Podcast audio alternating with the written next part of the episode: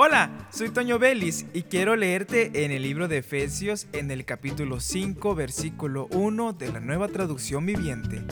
Por lo tanto, imiten a Dios en todo lo que hagan, porque ustedes son sus hijos queridos. ¿En dónde podremos imitar a Dios? En todas partes, desde nuestro hogar, con el respeto a nuestra esposa, por el amor que debemos de tenerle a ella, Así como Jesús vino y murió por nosotros, por su iglesia amada, nosotros también entregar todo por ella, por los hijos y los solteros. Bueno, damos todo hacia los demás, hacia la iglesia, hacia la sociedad. En el trabajo también, aplicar la santidad, aplicar el respeto, las buenas obras, los pensamientos buenos para todos. Recuerda que Dios tiene pensamientos buenos para nosotros.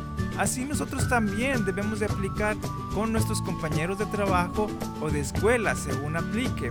Pero en todo debemos imitar a Dios. Dios tiene planes buenos para nosotros, nosotros también para los demás.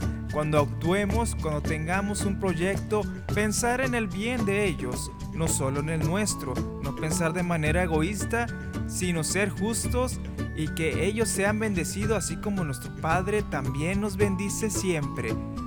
Soy Toño Vélez y te invito a que continúes escuchando la programación de esta estación de radio.